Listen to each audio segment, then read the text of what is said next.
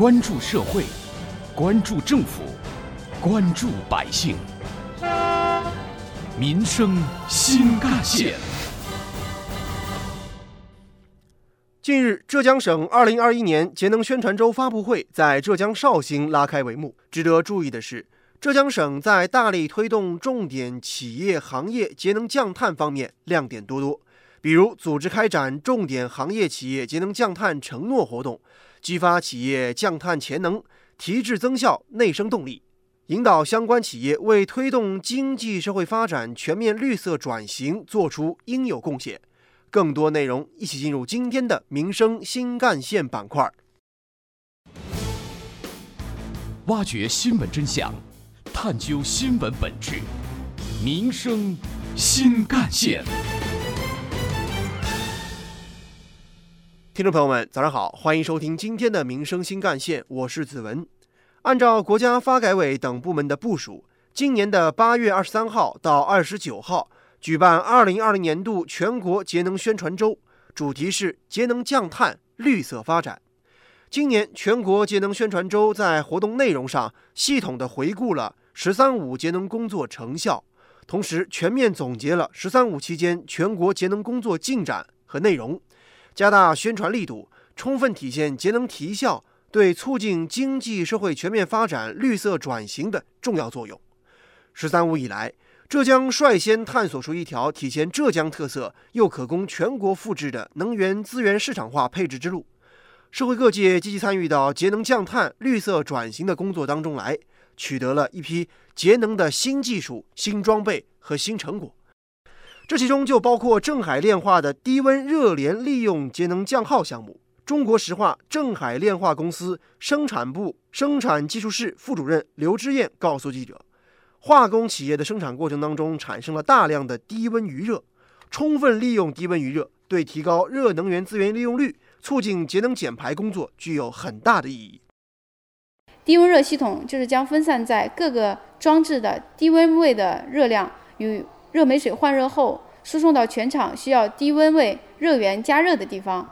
镇海炼化顶层设计全厂的热量流，并根据全厂的加工总流程、平面布置和热源热井的位置进行整体的分析，建立低温热系统，实现能量的高质高用、低质低用、梯级利用，以提高能量的利用效率。目前呢，公司有五套厂内的低温热系统，一套与化工园区的低温热系统的联合，年合计年节能量是十二点六九万标煤。刘志燕说，这个项目有三个创新点，一个是以水煤为界，第二个是开辟了热能利用的新通道，第三则是首次提出了新的售价模式和公式，为公司新增了一项盈利产品。这个项目的投入呢，不但显著改善了装置区的热岛效应，降低了装置能耗。还有效解决了我们在高负荷下，尤其是夏季高温季节，对二甲苯抽出液塔顶的这个空冷要全开造成的这个操作波动的问题，而且还为下游用户提供了有竞争力的热源，实现了双赢。值得注意的是，浙江在大力推动重点企业节能降碳方面亮点多多，比如组织开展重点行业企业节能降碳承诺活动，激发企业节能降碳提质增效内动力。引导相关企业为推动经济社会全面发展、绿色转型做出自己的应有贡献。浙江地区高效地表水水源热泵及水蓄能空调系统综合调节节能技术，就是其中一个值得注意的亮点。华汇工程设计集团股份有限公司副总工程师黄维说：“传统做法的中央空调痛点难点有不少，第一，能耗高；第二，对环境不友好；第三，噪音也比较大。”同时呢，冬季制热往往是效率比较低，而且闲置时间比较长。针对这些难点呢，我们的设计集团因地制宜，根据绍兴的气候特点、丰富的地表水资源、项目周围的环境状况等，以及结合项目的功能、符合特点、项目定位等等，啊，综合这些呃因素，提出了高效地表水水源热泵及水蓄能综合节能解决方案。选用了开放式地表水水源热泵，水源与主机之间无板换、无动力水源取水。我们结合绍兴当地的风谷电价差，利用扩容后的消防水池来进行蓄冷蓄热。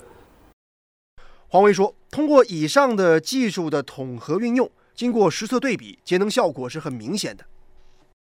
在控制逻辑方面也做了大量的探索，解决了最关键的问题：在极端温度条件下，通过控制合适的流量与温差，也实现了系统的稳定运行。通过以上综合应用，经过实测对比，在制冷制热效率、环境舒适度、节能节费等方面都有了可量化的明显效果。这些设计也对我们获得三星啊设计标示、绿箭三星运行标示起到了至关重要的作用。每年也贡献了六百一十五吨的碳排放，减少碳排放。挖掘新闻真相，探究新闻本质，民生新干线。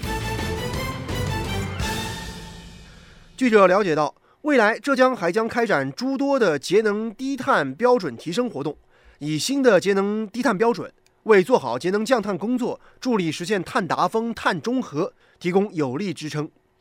有关于我们今天关注的内容，不少网友的留言和讨论也很热烈。网友一心一意说：“其实写字楼的空调啊是很费电的，这里边的节能可以大做文章。”而网友十里桃花则说：“呢，平时少开车，我们每一个市民也可以参与节能减排和降碳。”而网友大鹏展翅则说：“浙江的水利资源很丰富，可以好好利用。”接下来您将听到的是本台特约评论员、资深记者叶峰老师的点评。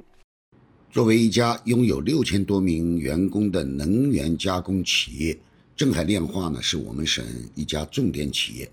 在一般人看来，能源市场紧缺产品的背景下，镇海炼化的产品是皇帝女儿不愁嫁的，能耗成本。也可以通过提价来消化，但是镇海炼化呢，却是就着能源减能耗，不断的进行技术改造，提高能源的利用效率，建成了六套低温热系统，或用于其他生产，或用于职工生活。这种思维和方法都值得每一家企业借鉴学习。我们所说的借鉴学习，并不是简单的刻意模仿。而是要因地制宜，根据自己企业的实际情况，能节电的节电，能节油的节油，能节煤的节煤，以实现节能降耗的目标。我想，一家企业如果能够通过技术改造，既降低能耗，又不影响生产，那么这家企业的生产效率就应该会很好，同时呢，它的经济效益也能够得以提升。我省还有哪些体现浙江特色、可供全国复制的节能新技术、新装备、新成果呢？更多详细内容，我们将在下期节目为您继续关注和揭晓。以上就是本期节目的全部内容，我是子文，感谢您的收听，下期节目我们再见。